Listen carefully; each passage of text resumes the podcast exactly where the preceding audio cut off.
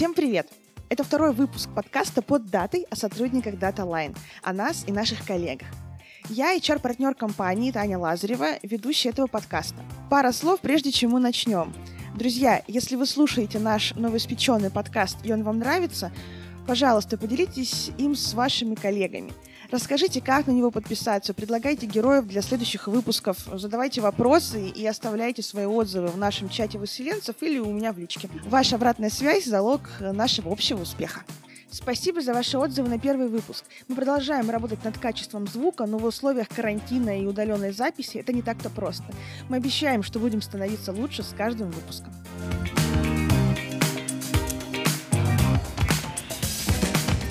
Итак, сегодня с нами на связи новый гость, настоящий человек-оркестр Руслан Аширов. Руслан — руководитель группы по работе с ритейл и медиасектором. Руслан играет на каком-то невообразимом количестве музыкальных инструментов, и сегодня я хочу поговорить с ним об этом необычном увлечении. Понедельник, утро, э, и мы подумали, что же, как не кофе, поможет нам настроиться на теплую беседу. Этот выпуск я пишу из офиса, поэтому передаю всем вам привет от нашей салатовой кофейни. Очень надеюсь, что сегодня через этот выпуск к вам долетит аромат любимого утреннего кофе. Руслан, привет. Спасибо, что пришел. Да, привет. Спасибо тебе, что позвала. Слушай, расскажи, пожалуйста, для ребят, которые нас будут слушать, эм, как ты пришел в компанию, что ты сейчас делаешь, вообще, может быть, маленечко про свой интересный карьерный путь. Да, смотри, в компанию пришел, на самом деле, по рекомендации друга, который сейчас уже не работает, но многие его знают. Это Андреев Григорий и Кирилл Шацкий, который сейчас в настоящее время еще в нашей компании работает. Было это в далеком 2010 году, и было это сразу после службы в армии. Мы с коллегами учились тогда в институте, ну, правда, на разных факультетах, но по жизни, в принципе, много пересекались, были общие интересы, и вот позвали, поэтому так вышло, что оказался в компании Dataline на позицию дежурного инженера. В течение этих лет я рос и дорос до руководителя группы дирекции сервиса по работе с ритейл и медиасектором. У тебя, получается, в этом году юбилей 10 лет в компаннии? Ну да, если вы значки не поменяете, там, 15-летним, 12-летним я должен даже, наверное, что-то получить. А то я попадал всегда на даты, когда либо 5, либо 8. Да, получается 10. С 10 года, 1 августа. 1 августа будет ровно 10 лет. Это через месяц. Блин, круто. Надо будет не забыть тебя поздравить. А, слушай, скажи, пожалуйста, 10 лет — это прям такая классная, большая дата, большой срок. Что тебе нравится? Почему до сих пор здесь, с нами? Что приносит удовольствие? Да, я вот, наверное, каждое утро просыпаюсь с этим вопросом, что же меня держит здесь 10 лет, и почему я еще не сбежал из этой компании. Да на самом деле, ну, для меня ключевым фактором является, наверное, коллектив все же. Потому что здесь для меня уже не коллеги, а настоящие друзья. Появилось много знакомств, с которыми мы общаемся, людей, с которыми мы общаемся помимо работы, и это очень здорово которыми также куча интересов общих. Это, несомненно, удерживает. Ну и сама работа. Понятно, что какие-то моменты уже приели с течением времени, но стараюсь находить для себя что-то новое. Ну и плюс компания всегда идет вперед. В частности, сейчас у нас слияние, и в этом плане есть какие-то перспективы роста и развития. Спасибо. А, я когда вообще думала, там и составляла первый план на первый сезон нашего подкаста, вспомнила про тебя, про то, что ты действительно играешь на каком-то невообразимом количестве музы- музыкальных инструментов. Ты мне примерный список уже накидывал, когда мы готовились к записи подкаста. Можешь сейчас рассказать, ну вот что вспомнишь, на чем ты играешь? Угу. Смотри, ну, про невообразимый список, наверное, небольшое привлечение. Сейчас мы будем говорить, знаешь, расхитители легенд, развенчатели мифов. Базово я изначально шел в музыкальную школу на баян. Туда меня дал отец. Это был прям мой основной инструмент, на котором я учился там долгие 8 лет. Мне там даже задержали чуть больше, чем надо. Второй инструмент, а, он шел по умолчанию всегда, если он не идет как основное, это пианино, ну, фортепиано, неважно. Два основных инструмента. Следом я понял, что без дворовых песен про гитару мне далеко не уйти. И это тогда было очень популярно, особенно особое впечатление оказывало на девушек. Поэтому гитара была третьим инструментом. Далее это разновидности гитары, всякие укулеле, пробовал на балалайке, чуть-чуть на домре. Из духовых это саксофон. Пару раз ходил там на такие мастер-классы, мини-уроки. Губная гармошка. Это больше там домашнего обучения. Чуть-чуть пробовал себя с игрой на скрипке. Пару раз стучал на барабанах. Треугольник считается, нет? В него я тоже активно бил, как и в колокол, наверное. Аккордеон — это тот же баян слева, а справа как фортепиано. В принципе, большинство людей путает аккордеон и баян. Гармонь. Она отличается от баяна, там справа другие клавиши, там два ряда всего вместо трех. Немножко другое строение. Ну. Слушай, а как ты, как вообще выбор пал на баян? А, ну, мы, мы все были детьми, и мне кажется, там мы с тобой примерно одного возраста. В то время баян была такая, ну, не очень популярная штука у детей. Смотри, мне было тогда 7 лет, это был 95-й год, и значит, родители приняли решение дать мне музыкальную школу. Это был жаркий летний день, я помню, меня тащили пешком до этой школы, и дорога мне казалась вечностью. Там минут 20-25 шли, но мне казалось, там три дня просто было по времени. Я шел неходя, а отец именно хотел дать мне вот какой-то народный инструмент, потому что сам он заканчивал по трубе, труба, и на баяне был самоучкой, хотел, чтобы я научился играть, там, не знаю. Как-то в его понимании, ну и тогда у нашего поколения родителей это было в почете, что, не знаю, инструмент казался более приличным и достойным. Значит, пришел в музыкальную школу. А, конечно, я хотел выбрать какой-то пианино, гитару, не знаю, что такое более популярное и что называется, звучное. Но когда меня начали принимать, значит, мне поставили по слуху тройку с минусом, сказали, что я бездарь, ничего не слышу. Но так и быть, ради меня сделают исключение. Вот у нас есть тут недобор по таким инструментам, как баян, и можем тебя туда взять. Но я как-то в то время не особо сопротивлялся. Сказал, ну ладно, выбора нет. Если что, там, мне, как обычно, сказали, если тебе не понравится, ты уйдешь. Наверное, говорят всем детям. Ну, это такая замануха, после которой вскочить вряд ли удастся, особенно в детстве, когда там у нас из класса, если не ошибаюсь, там человек 8 пошло в музыкальную школу. То есть тогда это было очень популярно, причем из одного класса. И всех кто на аккордеон, кто на баян – половина друзей, правда, через 2-3 года побросала, а мне как не позволяла совесть. Слушай, ну вот ты продержался, проучился 8 лет. Это, я так понимаю, ты закончил музыкальную школу по классу баян? Да, да. Причем 8 лет эта история тоже забавная. Когда ты идешь на класс баяна, тебе говорят, что у тебя 5 лет. Вроде такой условно-досрочный выход. Если ты идешь на класс фортепиано, то тебе сразу впаривают 7 лет. Вроде на тот момент казалось, что 5 лет не очень долго, и все нормально, занимаюсь, быстренько иду. Значит, проходит 4 года, наступает пятый год, а получается это у меня там седьмой, восьмой класс. И мне родители говорят, слушай, а что ты в восьмом классе закончишь, еще рано, как бы тебе учиться много. Давай ты еще как бы там, пару лет походишь, вроде получается неплохо, на какие-то концерты ездишь. Ну и преподаватели тоже давай, давай, давай, давай. И меня с пятилетки перевели на семилетку. Это вот знаешь, обычно все перескакивают классы там с третьего на пятое, а меня наоборот растянули. Угу. И я там с гоем пополам опять, если захочешь, уйдешь, все те же слова, теперь уже 7 лет вместо 5. Ну, согласился, а, два года еще отходил, там в программе по концертам отыграл, и когда подходил седьмой год к концу, мне говорят, слушай, ну еще годик, еще время-то немного прошло, что ты, давай, восьмой, все будет хорошо, а у меня там класс девятый, что ли, десятый. И опять там с позывом, что давай потом, посылом музыкальное училище, еще куда-то мы тебе какую-нибудь программу, значит, у тебя там ничего не будет, только вот специальность баян, ты будешь просто ездить там в концертам каким-то выступать по Москве еще где-то, не знаю, не столь важно, и все. Не знаю, под какой наркотой я был, что тут на восьмой год.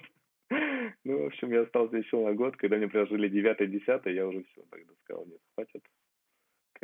Ну, еще у меня преподаватель был такой, знаешь, классической закалки, когда ты приходишь, тебе дают на выбор произведения, которые тебе не нравятся и которые тебе еще не нравятся. Из двух, которые тебе нравятся, тебе надо выбрать что-то. Ну, это такой слепой выбор, но по факту его как такового даже не было. В этом плане с э, вторым инструментом пианино у меня педагог был более молодой женщина, она давала там играть какой-то там и блюз, и все подряд, и что-то подбирать. А тот преподаватель, да, конечно.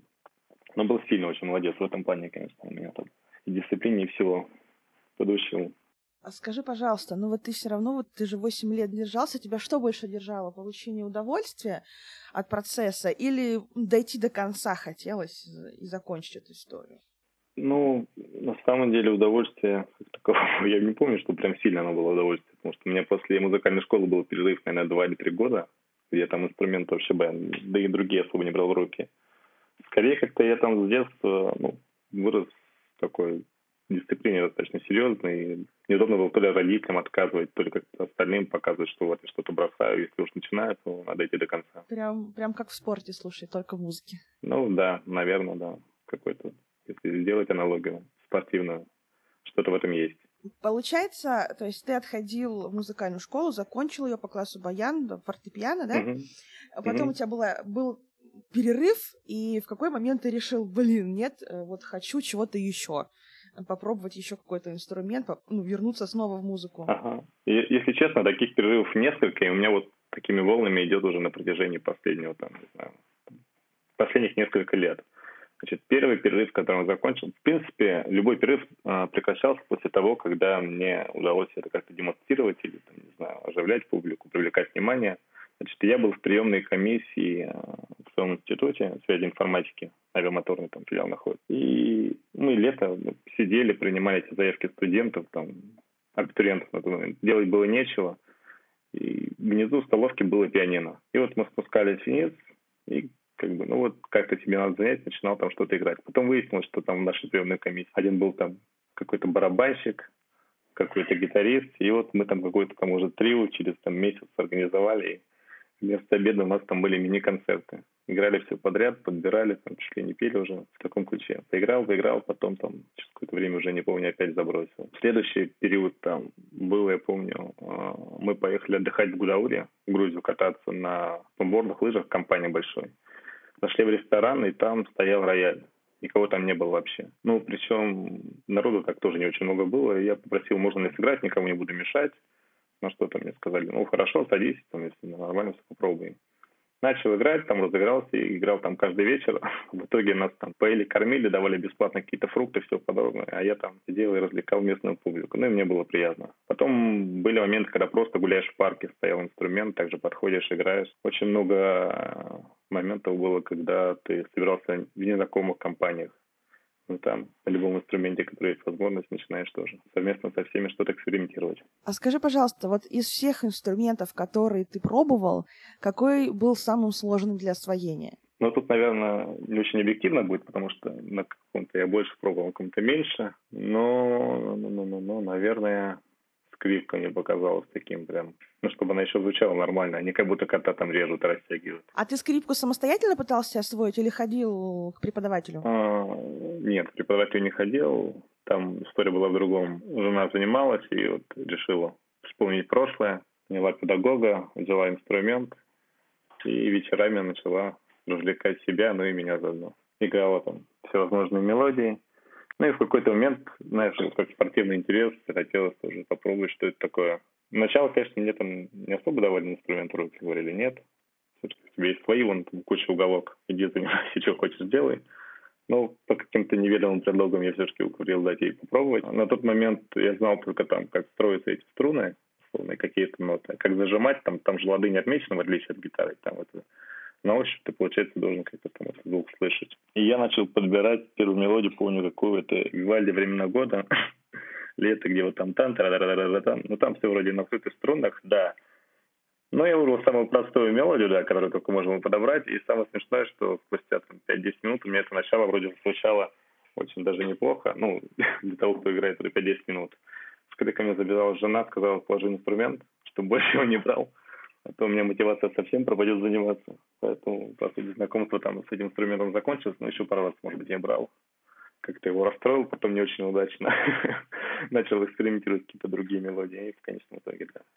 В итоге ни я, ни она сейчас не играет, он просто пылится в углу.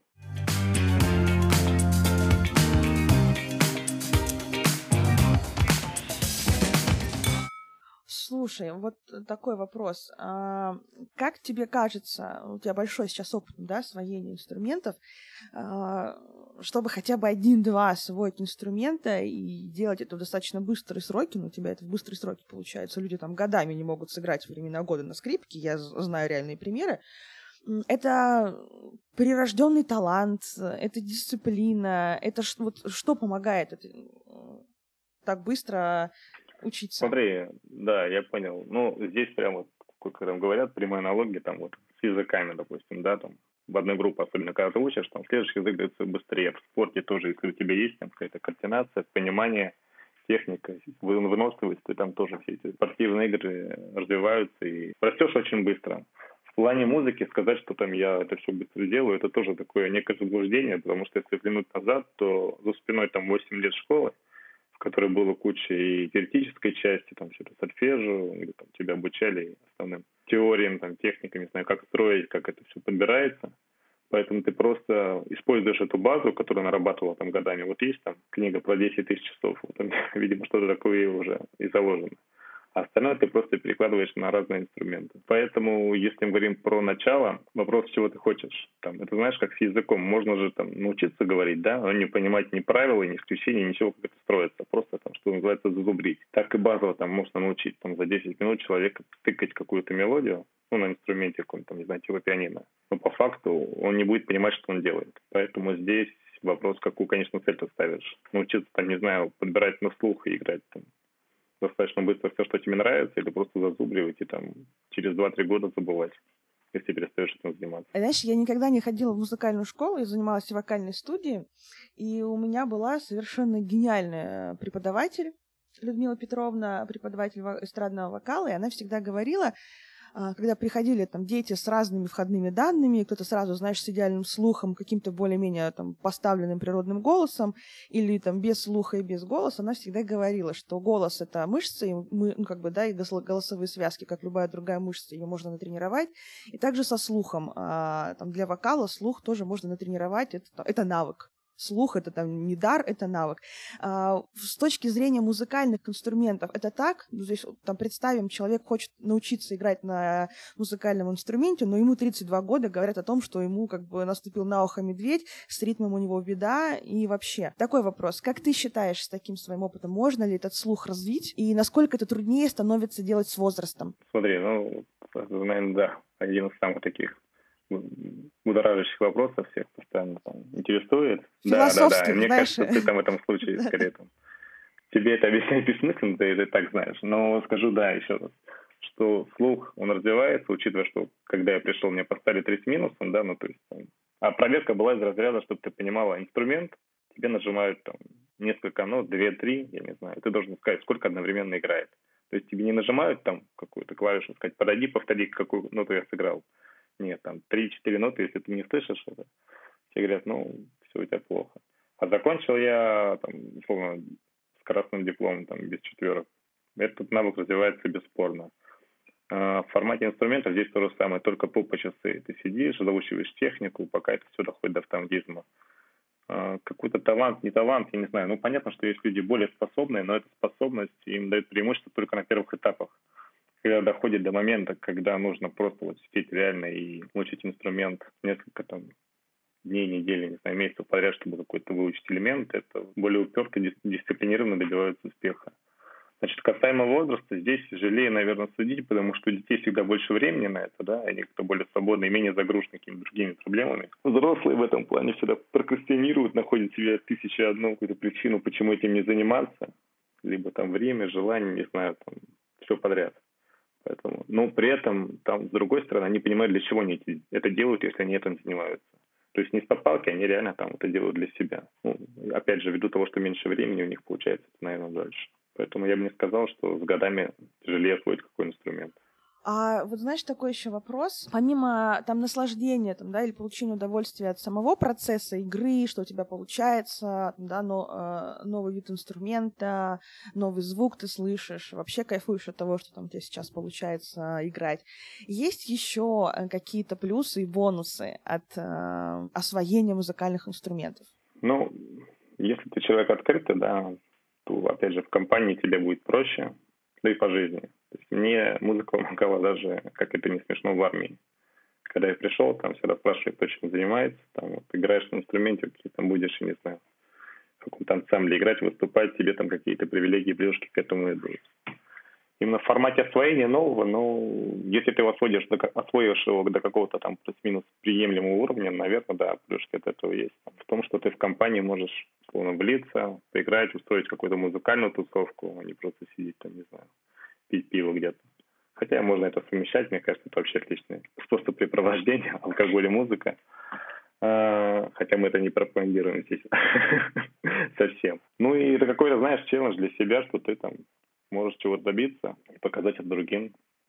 Может, инструмент — это такой самый безболезненный вид достижения каких-то целей в плане физического какого-то момента, потому что если мы берем спорт, там все намного плачевнее может закончиться. Здесь максимум сломанный палец, то я не знаю, если ты там засунешь его не в то месте в инструменте, а так все должно быть хорошо.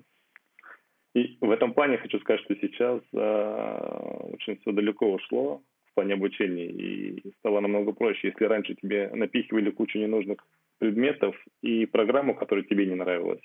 Ну, я беру, опять же, музыкальную школу. Сейчас стало, помимо частных педагогов, очень много именно таких школ, в которых ты приходишь, и там снимают, берут обратную связь по твоим интересам, чего ты хочешь, в том числе у ребенка. И у него появляется какой-то азарт, интерес в этом, чтобы достичь чего-то, то, что ему нравится, а не просто там играть какую-то школьную программу. Это достаточно доступно, да, и по цене, и по выбору. Скажи, пожалуйста, а есть ли у тебя в запасе, может быть, вспомнишь сейчас какие-нибудь истории про самое удачное или самое неудачное твое выступление где-нибудь на публике? Ну, удачных там вот из того, что я перечислял.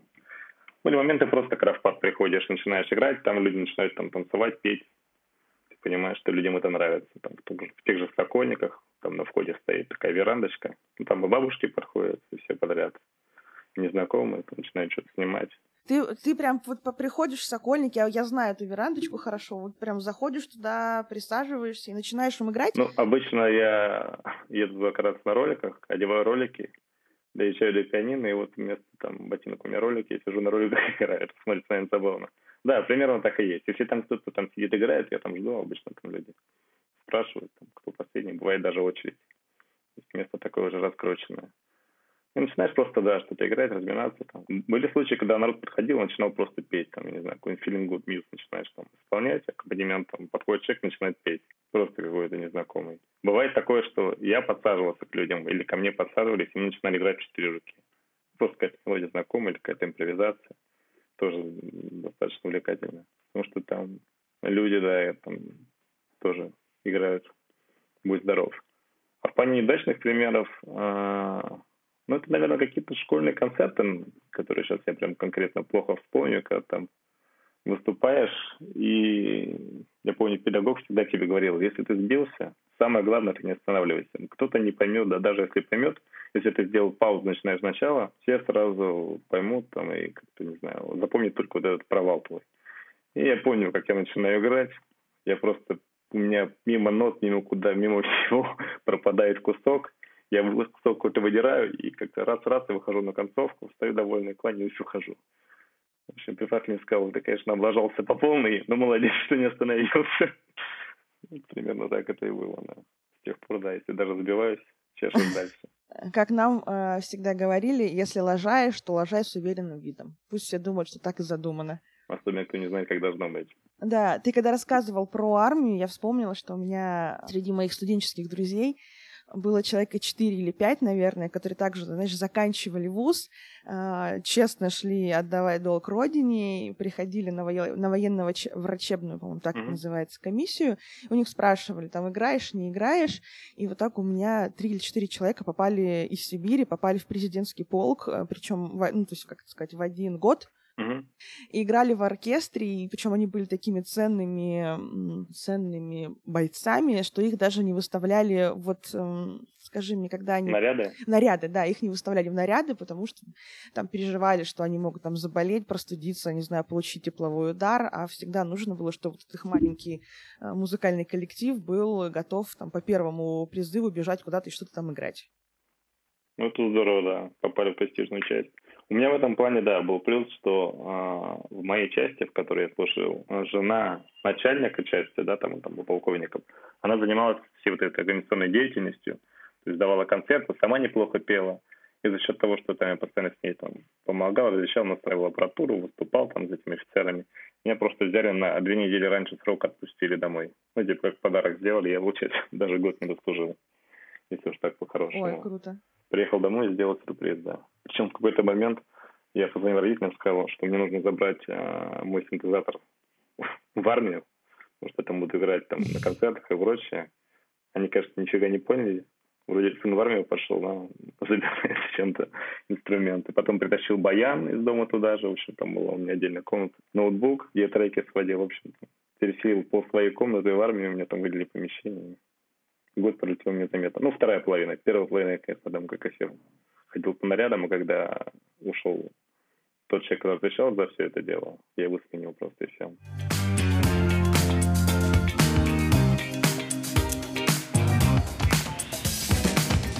Вот такой дальше, наверное, не, не столько вопрос, сколько хочу попросить у тебя совет. Ну, сейчас очень многие психотерапевты, психологи, не знаю, там, коучи и так далее, говорят о том, что мы живем там во, вре- э, во времена большого стресса, большой информационной нагрузки и советуют людям увлекаться чем-то еще помимо работы, чтобы да, твой мозг переключался, чтобы настроение твое переключалось, ну и ты вообще получал какие-то удовольствия по, э, помимо удовольствия там, да, и общения, и взаимодействия на работе. И э, я знаю, там общаюсь с разными преподавателями творческими, и действительно у взрослых сейчас есть тренд э, восполнить упущенное в детстве. Кто-то идет в художественную школу, школу учится писать картины, кто-то идет в музыкальную, чтобы научиться играть на каких-то инструментах.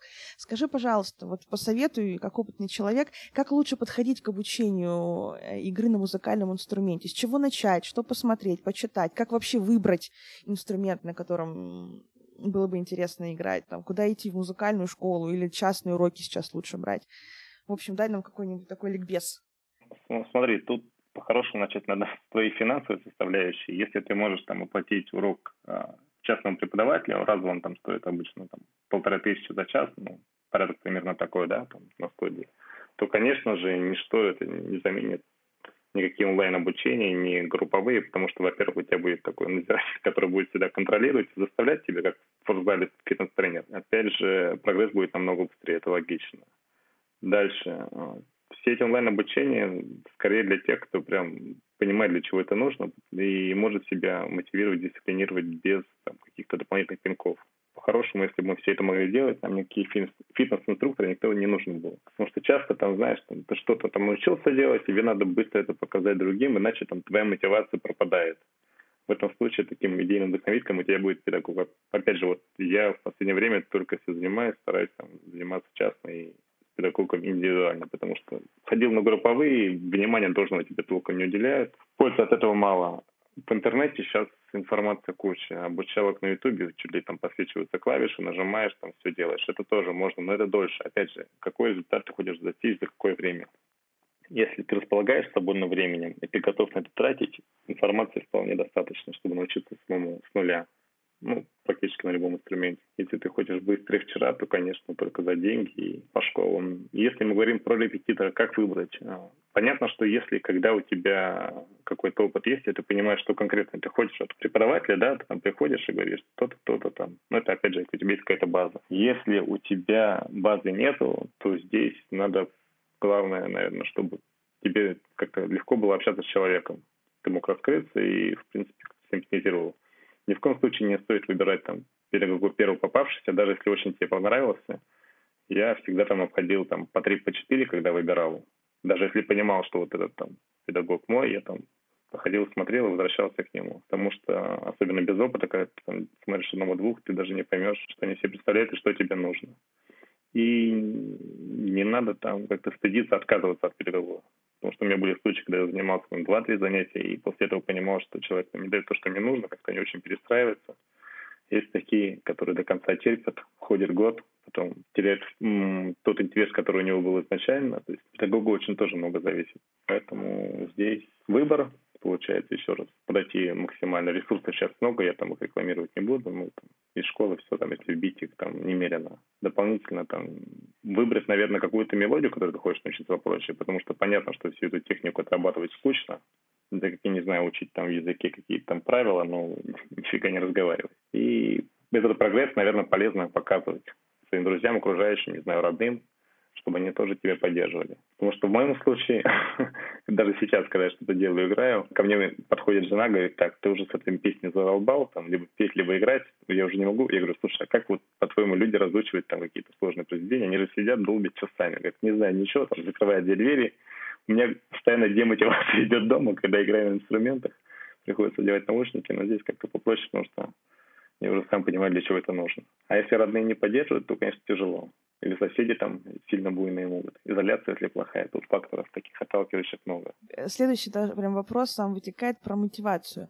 Очень важно себя, ну, даже самому себя чем-то, как-то чем-то поддерживать. А если у тебя а, любимые фильмы или сериалы про музыку, про музыкантов, вот что-то, что прям запомнилось тебе, и ты готов даже пересматривать? Ну, я бы не сказал, что они меня прям сильно мотивировали. Я принципе, в свое время, когда смотрел фильмы про музыку, специально искал. Это был «Пианист», где он там на корабле скитался, одиноко и играл. «Август Раш», «Одержимость» про барабанщика. Вот, наверное, эти три сейчас первые, которые приходят на ум. А в плане мотивации есть знакомые, я там конкретно не буду называть людей, но, допустим, входим в какое-то общее караоке, люди там не поют, стесняются, ты начинаешь им продавать какие-то курсы вокала, ну, по-дружески, чтобы они там раскрепостились, начали больше петь, люди ходят туда, начинают заниматься и делают там, потом уже какие-то успехи. В этом плане часто, если есть такие вещи, где там связанные с музыкой в общей компании, людей это мотивирует. Ну, я говорю, вот если мы берем вокал, наверное, караоке, то там будет топ-1 по списку мотивации людей, чтобы научиться петь. Потому что любая там какая-то стандартная вечеринка заканчивается попевками, распевками. В плане инструмента посложнее, потому что его надо еще где-то применить, показать. Там. Ты же не будешь все время что-то делать для себя. В этом плане, да, если человек жил, допустим, на обитаемом острове, вряд ли он, не, не обитаемом, вряд ли ему особо там заниматься чем-то, не знаю, качать себе пресс или там играть на инструменте за редким исключением. Так и здесь, допустим, если ты научился играть на пианино, но это там собой его не везде возьмешь, да. В этом плане гитара более нейтральный инструмент, поэтому все на нем хотят научиться играть. Ну и плюс там научиться играть несколько годов и песни не так уж сложно на самом деле. Когда я начал этим заниматься, ну там две-три недели уже какие-то базовые вещи ты делаешь. Поэтому мотивация это поддержка близких, и свои результаты нужно не стесняться показывать, тогда все получится. И, и, и записывать себе очень полезно, на самом деле, потому что есть такой момент, как прогресс, а, который ты сам плохо видишь, когда смотришь на себя на протяжении, там, не знаю, какого-то небольшого промежутка времени. Со стороны он, конечно, виден намного лучше. Я, бывает, делаю, записываю какую-то вещь там в начале, смотрю на нее, там, не знаю, через там, пару недель, месяц и понимаю, там, насколько я продвинулся. Но это, конечно, сложнее потому что люди себе если записывают, особенно в плане вокала, слушать потом это не могут. Голос звучит совсем по-другому, и отношение тоже такое. Ну и плюс, когда вначале не очень получается, непонятно, что записывать. Но по-хорошему, это полезный опыт, потому что в дальнейшем он показывает твой прогресс и мотивирует тебя двигаться дальше. Когда тебе кажется, что вот ты встал, да, и дальше уже не можешь продвинуться. Посмотрел, катился назад. Причем у меня были случаи, когда там педагоги еще кто-то говорит, слушай, ну у тебя же вот там прогресс здесь, здесь-то было. Я говорю, я его не вижу. Для меня, как и вот был там два месяца назад, делал то же самое сейчас. Потом, если откопал какие-то старые видосы, посмотрел, а вот вроде правда что-то там изменилось. Потому что в любом виде, но ну, в музыке она не исключение, а начальный скачок, он идет очень быстро в плане прогресса. Спустя какое-то время каждый следующий шаг, там, будь то там инструмент, либо там голос, можно, уже требуется гораздо больше усилий и времени, чтобы что-то изменить. Ну, то есть вначале, ты вообще же ничего не умеешь, да, вообще ничего. Поэтому там нажал ноту, уже, можно сказать, там какой-то большой шаг сделал. Уже сыграл первую свою там, мелодию с двух нот. Вот дальше терпение на то, чтобы развиваться до какого-то. Ну, вопрос, опять же, какого уровня ты хочешь достичь, и это надо тоже четко понимать. Часто бывает, что люди смотрят, там, не знаю, на Ютубе какие-нибудь там офигенные видео, где там человек, я не знаю, играет там тремя носами, без глаз, завязанными ногами, там, не знаю, вверх ногами, еще как-то думают, вот как здорово. Обычно такое мотивирует, знаешь, на короткий промежуток времени, буквально на первые три минуты после просмотра видео, ну, либо фильма. В этом плане надо как бы завышенные ожидания себе такие, конечно, не лепить, потому что если ты себе нацелишь это, ты очень быстро разочаруешься в том, сколько нужно времени и сил, чтобы научиться так делать. Даже у меня был момент, я помню, посмотрел какой-то видос, какой-то пианист, и я решил, хочу научиться так играть. Началось с того, что я начал отправлять этот видос всем потенциальным педагогам, говорю, вот что, сколько мне надо времени, по-вашему, чтобы так научиться? Ну, он сказал, что база есть, он заканчивал. Он говорит, ну, лет 10-15 еще оставшуюся жизнь готов посвятить. И что-то я так раз, раз, раз, пару недель потрыкался и понял, что нет.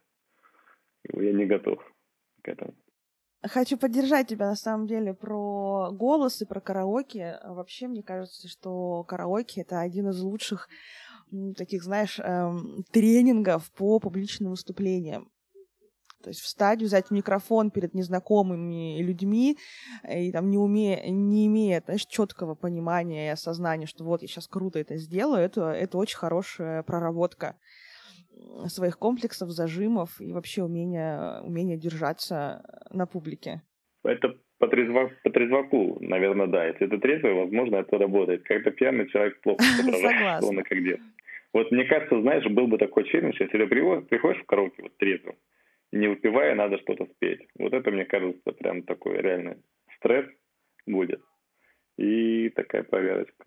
Ну, с другой стороны, многие пьяные стесняются, поэтому каждого своя там граница крепощения. А, вот такой еще вопрос. Эм, помимо непосредственно игры на музыкальном инструменте, интересно ли тебе а, посмотреть, как он физически сделан, сложен, как он работает, как он появился, есть ли у него какая-то интересная история? То есть изучаешь ли ты сам инструмент? Ну, у нас был пример музыкальной литературы, где там нам это все как-то там доносилось. Но понятно, что большую часть из этого я уже не помню, и не сказал бы, чтобы я как-то сильно активно проявлял интерес к истории создания каждого инструмента, как он там эволюционировал, да, что называется, видоизменялся. Были моменты, когда там пытался без знания настраивать какой-нибудь пианино, открывал его там и еще не понимал, куда чего крутить, только дергал, но в итоге там что-то не очень получалось. Поэтому все там наверное, на этом и заглохло. Да нет, сказать, что как-то прям сильно увлекался именно историей, нет, наверное. Меня больше практическая часть вопроса интересовала, нежели там теоретическая. А как э, относишься к классической музыке? Есть произведения, которые очень нравятся. Вот слушаешь, ты понимаешь, что да. Но именно играть их, то есть я сейчас больше стараюсь именно подбирать, если я играю по слуху, сидеть вот именно заучивать какие-то там произведения сейчас уже особого интереса нет, но нравится. Но это прям совсем как другая сторона музыки, я бы сказал. Вот здесь вот абсолютно по по часы, ничего другого развивать не нужно. Механику пальцев, технику и вот прям сидеть. Но опять же, к этому должна лежать душа. То есть у меня там, может быть, там пару произведений, которые мне было бы интересно, там, возможно, учиться играть, но интерес не настолько глубокий, чтобы сидеть и тратить на это там несколько месяцев. Ну, потому что, опять же, классическая музыка должна звучать именно в той интерпретации, которую написали. Ты не можешь там взять и переписать по свой лад и сделать какой-то кавер. Это будет звучать там, достаточно странно. И там такие вещи слышал, когда народ там к я не знаю, делал в стиле кантри с аккомпанементом танго. И по факту это был полная какая-то ерунда. Причем был момент, да, да, я сейчас понял, когда я приходил к педагогу, а, тоже там по пианино был какой-то там, после перерыва, я там хотел там, что-то улучшить какие-то вещи по подбору. И она мне сказала, я преподаю только классическую музыку и ничего другого. Вот если вы доросли до нее и готовы играть, мы будем с вами заниматься. Все остальное не ко мне. Вон, там ходите, там ищите. Это запомнил, подумал, да, ну вот человек прям душа лежит. Вот как раз ты прям э, хорошую вводную для моего следующего вопроса дал. Как ты считаешь, изучение именно там, да, подбор, э, изучение классической музыки обязательно в процессе обучения игры на инструменте? Или можно, в принципе, спокойно брать современные композиции, не знаю, рок-композиции, эстрадные композиции и учиться на них? Насколько классика вообще прям обязательное условие? Ну, какой-то минимум, я считаю, что должен быть. Ну, во-первых, это какая-то техническая база, которая там в роковых и попсовых произведениях ты там не ставишь. Там, те же этюды, они специально заточены по то, чтобы у тебя была беглость пальцев, да. Те же там, я не знаю, вальсы, медленные произведения, про то, чтобы ты чувствовал мелодию, как она там идет. Возможно, там и в современных песнях это можно, но это именно то, что, опять же, просто классику я считаю, что нужно давать так, э, чтобы человеку нравилась потому что там база, она совершенно обширная, и кому-то нравится одно, кому-то черное, кому-то белое. Мне, к сожалению, такого выбора не давали. Поэтому, возможно, и у меня там любовь, она с годами там как-то появилась, но не обросла корнями, чтобы я просто там в эту классику уходил.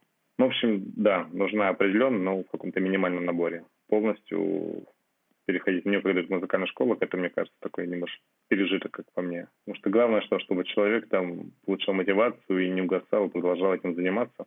А как показывает практика, среди моих знакомых, ты знаешь, как там на шахтах, где там не доживают до такого возраста, так и здесь, в музыкальных школах с обучением классики, многие заканчивают там музыкальную школу раньше, не доходят до конца. Потому что интерес она убивает, когда ты... Ну, как любой продукт, слишком много, когда его это там передос. Особенно детям, они там это вряд ли смогут понять. То есть тут такой нужен аккуратный баланс, как это преподнести, чтобы не убить интерес, да, и оставить эту базу человека. А вот если откатиться назад, там, да, и представить, что вот ты ребенок, который пришел в музыкальную школу, и тебе преподаватель не насильно дает какие-то композиции, да, а предлагает там на выбор. Как ты думаешь вообще, с чего лучше э, начинать э, погружаться в классическую музыку? Ну, с чего бы ты сам начал погружать себя в классическую музыку так, чтобы она там полюбилась тебе?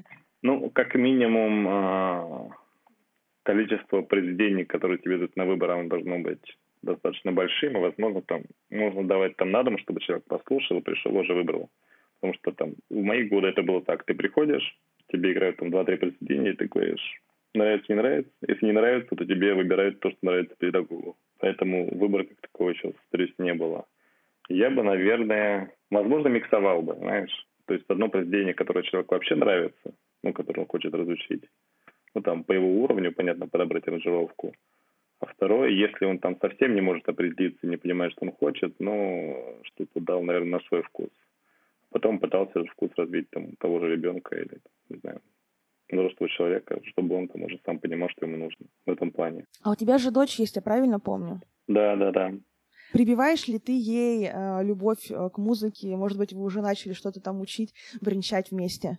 Ну, насильно я, конечно, не заставляю. Периодически она там тыкает на пианино, но это больше похоже на баловство, как на гитаре, там, так, знаешь, поддержать, что-то побренчать. Я думаю, может быть, там через годик-другой, там, какую-то музыкальную школу можно будет задуматься дать. Ну, либо там, опять же, педагогам. То есть ну, есть школа, опять же, как я повторялся, они без а, кучи всяких второстепенных предметов, которые не нужны, оставить там специальность, ну, инструменты, может быть, там какой-то сольфеджио, что ну, там необходимо, это прям база, без которой никуда. Если ты хочешь научиться играть так, что через два года ты садишься за инструмент и не судорожно пытаешься подобрать мелодию, не понимая, что ты там заучивал, а именно что того, что у тебя есть слух, и ты понимаешь, как строится гармония, этот навык бесспорно там один из самых полезных, ключевых.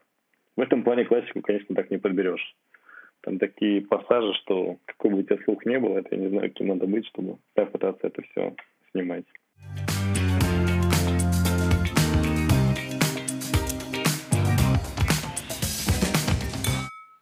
Отлично. На этом мои вопросы на самом деле закончились, но Руслан, э, мы в каждом выпуске просим гостя вспомнить какой-нибудь случай на работе, когда кто-то из коллег помог тебе, поддержал, э, оперативно нашел какое-то решение, которое тебе было нужно, а вовремя сказать э, спасибо ты по какой-то причине не успел или замотался и забыл.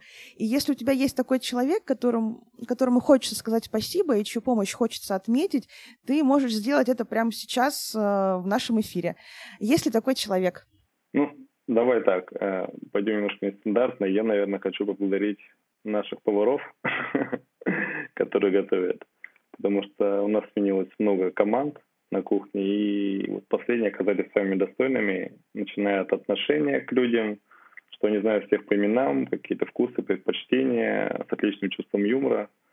Поэтому хочу сказать большое людям, которые делают нас сытыми и довольными. Спасибо тебе огромное. Блин, правда, это одна из самых лучших столовых, которые я видела здесь э, за пять лет. Да, спасибо тебе. Ну что, мы закончили?